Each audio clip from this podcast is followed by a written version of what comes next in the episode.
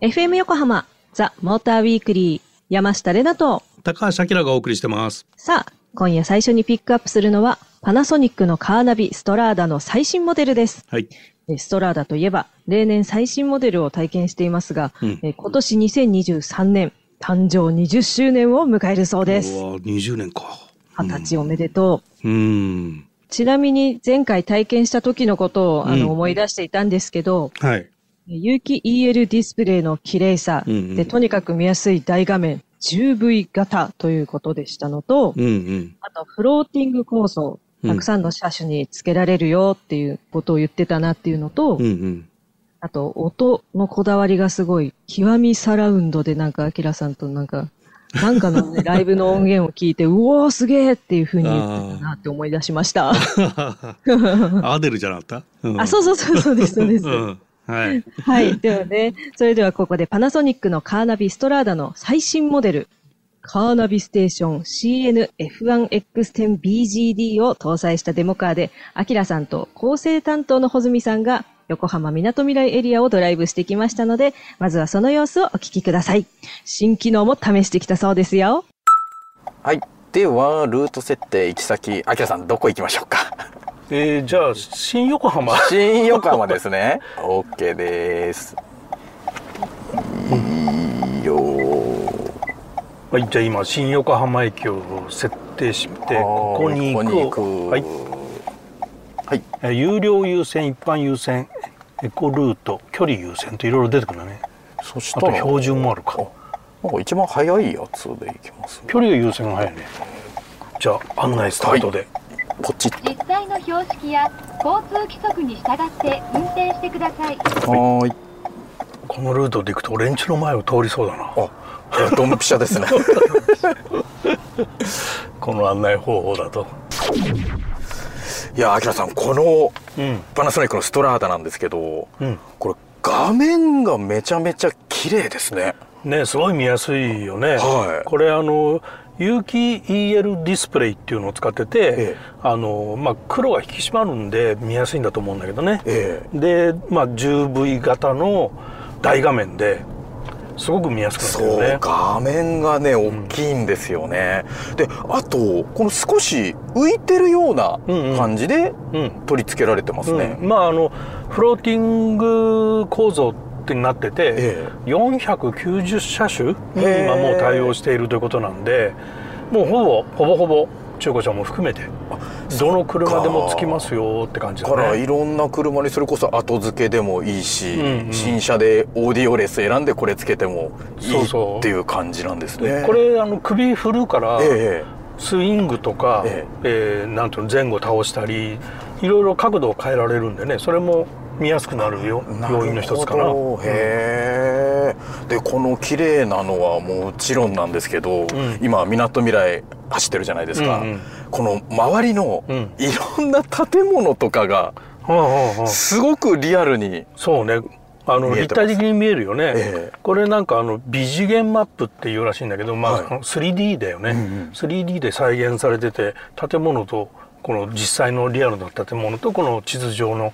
ものがね一致するから分かりやすいよね。今ちょうど横浜赤レンガ倉庫のとこに来たんですけども、うんうん、画面に赤レンガの倉庫が、うん、本当だ出てるね映ってますね、うん、これもやっぱりこう分かりやすいというか、うんうん、見やすさにつながってますよね。そうね視認性がすごく高いよね、ね、これは、それでは目的地の新横浜に到着しました。さああきらさん。うん、ここまでストラーダにナビゲートしてもらいましたけども、うんうん。まだまだいろんな機能があるみたいですね。そうそう。あの実はねこれドライブレコーダーと連携できるんだよねこのナビって。ええ、あの前後にその専用の、えー、ナビ連携専用のカメラをつけると、はい、まあドライブレコーダーで記録したものがこのナビ上で見れるっていうね。そういう機能があって割と簡単に連携してるみたいよ。じゃあちょっと今そこのあドライブレコーダーの表示が出ました。で再生？はい。そうするとフォルダの中に日付と時間が記録されてるんだ。あでは、うん、ちょっと今日のドライブちょっと振り返ってみます。はいはい。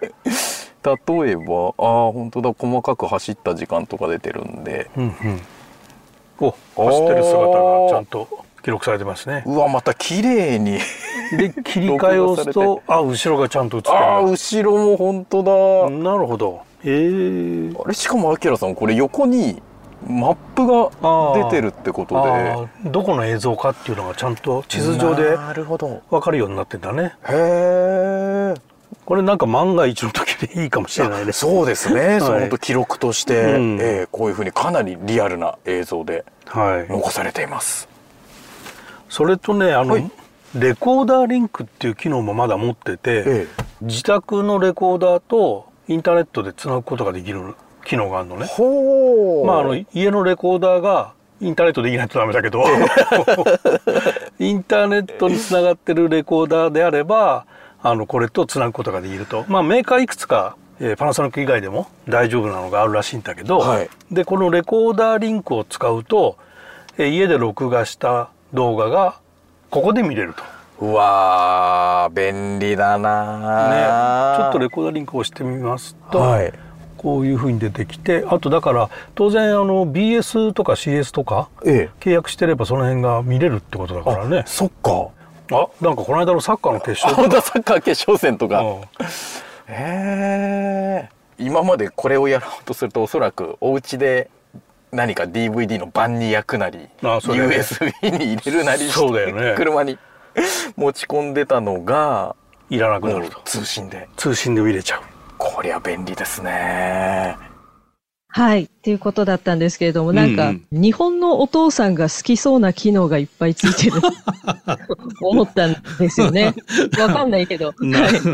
あの、実際使ってみるとね、もう、ルート探索のスピードがね、もう格段に速くなってる。ああ、すごいですね、それは。あと、あの、その、そもそもの起動時間もね、あの早くなって、はい、まあ、目的地がこう決めたらもうすぐに出発できるみたいなねありがたいスピーディーになったよねかなりね。で、その速いだけでなくてねこの操作性がいいっていうのも心地よいっていうのもすごくこの新しいストラダの特徴かなとは思ったけどね。へえまた私も使ってみたいなって思いました。はい。はい。パナソニックのカーナビストラーダの最新モデルぜひ皆様もお近くのカー用品店で体験してみてはいかがでしょうか。FM 横浜ザ・モーターウィークリー山下れなと高橋明がお送りしてます。さあ、番組後半はスバルフォレスターに追加された STI スポーツをピックアップします。えフォレスターといえばもうおなじみの SUV で、スバルを代表する車だと思いますが、えちょっとね、記憶がいろいろ曖昧になっているので、もう なんか、世のことで頭いっぱいなのかもしれない。すいません。アキラさん、改めて教えてください。ええ、フォレスター。多分、はい、フォレスター、レナちゃんは乗ってないと思うあ、ほら、よかった。ほら、ほら。ね。あの、2018年、えー、の6月かな、あの、現行型の、はい、えー、5代目のフォレスターがデビューしてるまずね。で、スバルって年次改良っていうのを毎年やっていて、こう A 型から始まって B 型 C 型っていうふうにいくんだけど、えー、去年、あの一部改良で E 型になってるのね。でそこで STI スポーツっていうグレードが追加になりました。で、えーと、パワートレーンなんかもその初代の時とだいぶ変わってきてるんだけど現行は1.8リッターターボの、まあ、スポーツと STI スポーツこの2グレードとあと e ボクサーっていうハイブリッド、はい、それの構成になってるかな。で車の大きさ自体は C セグメントなんで、うん、えー、全長がね、えー、4640それから幅が1815、はい、で高さが1715 大きいな、うん、でホイールベースが2670と。で、はい、特徴的なのはやっぱ最低地上高かな。これが220ミリあるんで、まあ、SUV の中でもかなりロードクリアランスを取っていて本格的なオフロード走行も可能ですよっていうことで、まあ、X モードとか、まあ、そういうのを搭載していて、はい、えー、展開してるかな。うん。ABCD っていうからなんか、うんうん、血液型かなって思ったんですけどね。はい、ABC でしたわ。はい。はい。はい、そう、うん、すいません。え、今回その追加された STI スポーツっていうのはどんなものなんですかね？あ、STI って、レンちゃん知ってるかな？そもそも。聞いたことはもちろんあるし、うんうんうん、でもじゃあ何ですかって言われたらちょっとわかんないかも。あ の、えー、スバルテクニカインターナショナルっていう会社名の略なんだけど、はい、まあ、あの、スバルの子会社で、あの、レースやってるのが STI なのよ。スーパー GT は STA がやっていて、はいはい、でまあそのレース活動をやるのとあとアフターパーツ開発していたりあとね特装車っていう特別使用車みたいなのそういうコンプリートカーを作ってたりもするところなのね。はい、でまあそういうことをやってるんでこういるスタッフっていうのはそのスバル本体のその例えば技術本部の OB とか、まあ、そういう方たちもいっぱいいて、まあ、ある意味、はい、匠の集まりみたいな集団なわけよ。でそこでこう、えー、量産車ではできないようなものを、こうスペシャルカーみたいなこととかパーツとかで販売してるっていうところがこの STI の特徴でまあだからスバル社をよりこう輝かせるみたいな そういうこう役目を担ってる会社があってそこがあのいろいろなことをやってるとレース活動もそうなんだけどね。で昨日のオートサロンでこう発表されてたんだけど GT300、はい、今年もチャンピオン狙いますよっていうのと一番大きいのはね全日本ラリーに WRX 新型 WRX で出るっていうのを発表したのがやっぱりすごくて あのドライバーが世界の新井俊弘。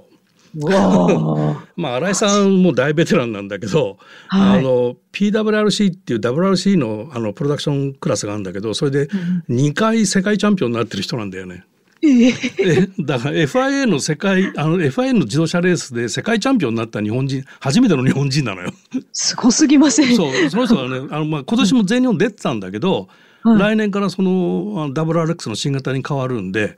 めちゃめちゃそこら辺も注目なんだけど、でまあ、そういう活動をこう STI がこうやっている中でこの STI スポーツというのはこう量産グレードの中に入ってきたポジショニングに変わったわけよ。だから熱いですね。そもそもその STI パーツがついてるっていう車が量産で出てくるっていうところの凄さがあるわけね。すげえ。でこのあのフォレスターについてるその STI スポーツって何,、はい、何なのっていうと一番やっぱりサスペンションが一番特徴があって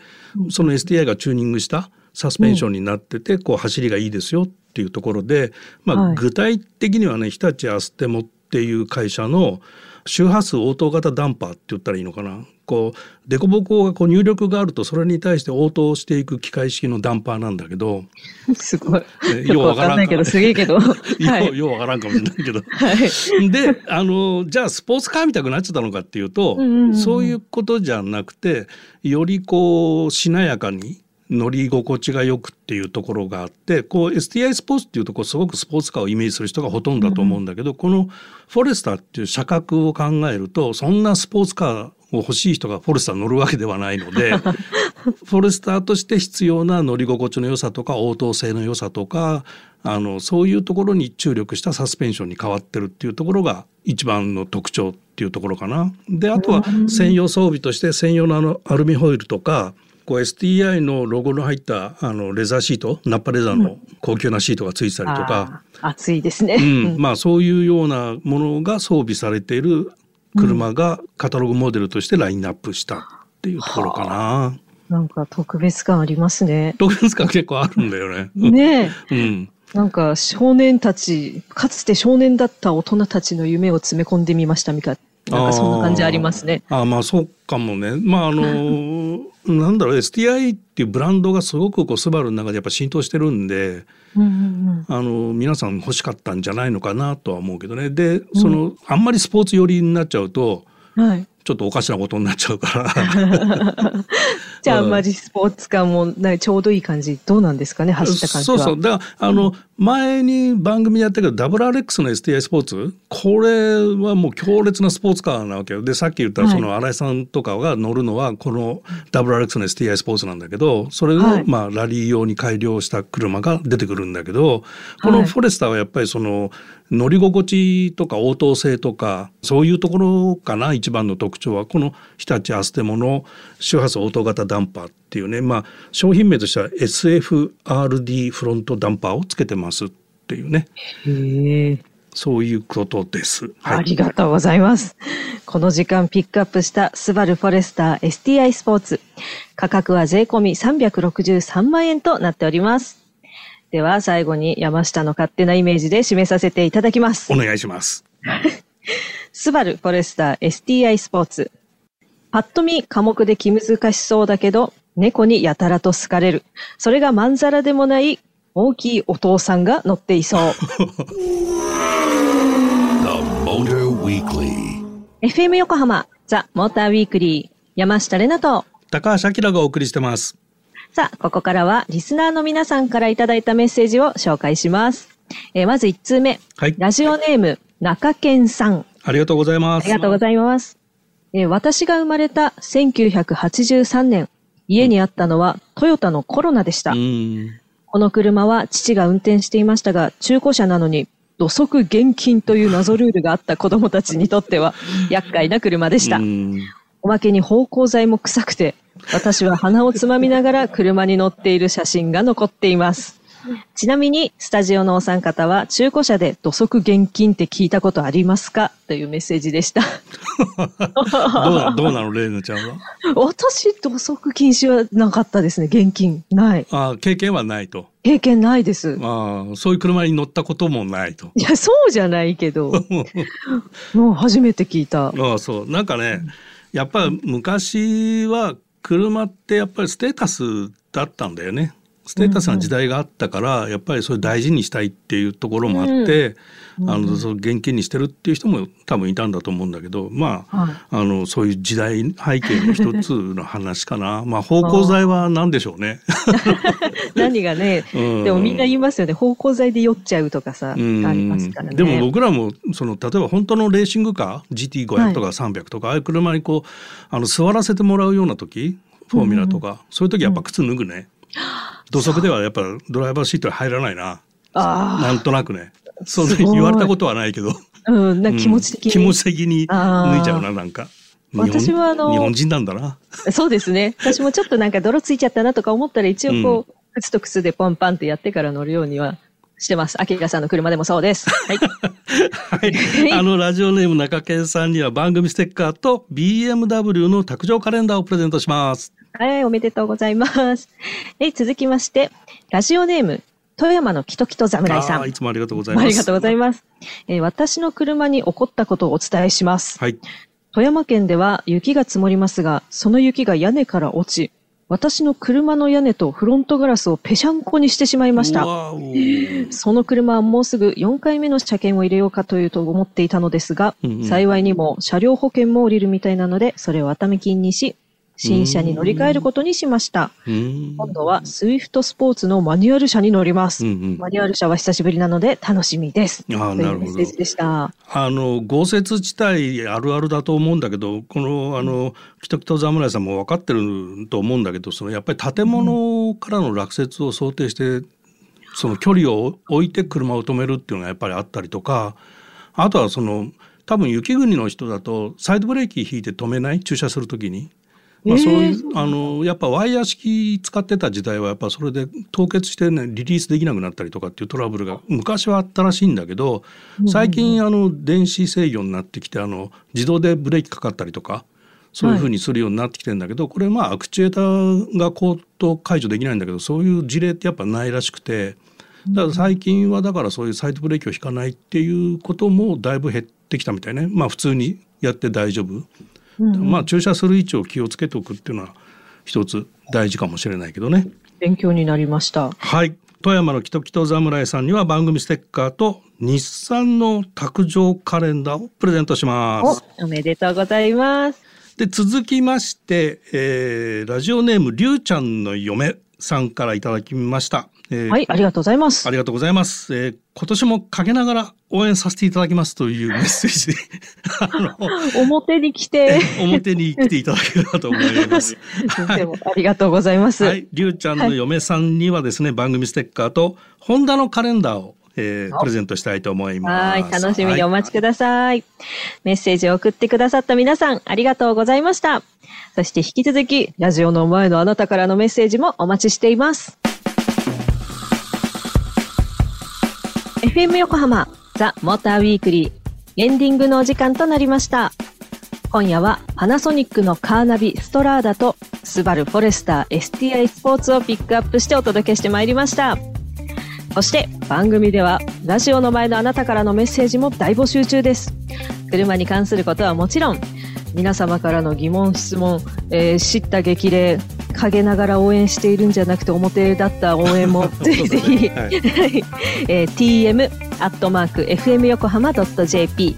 tm アットマーク fm 横浜 .jp までメールをどしどしお送りください。皆様からのメッセージお待ちしています。そして番組オフィシャルツイッターもありますのでフォローもぜひお願いいたします。ハッシュタグモーターウィークリー847で検索したりするともしかしたら面白いツイートに当たるかもしれません。また、ザ・モーターウィークリーウェブオートプルーブでは、スバルフォレスター STI スポーツの試乗機もアップされていますので、気になる方はぜひチェックしてみてください。ということで、ここまでのお相手は山下玲奈と、モータージャーナリストの高橋明でした。また来週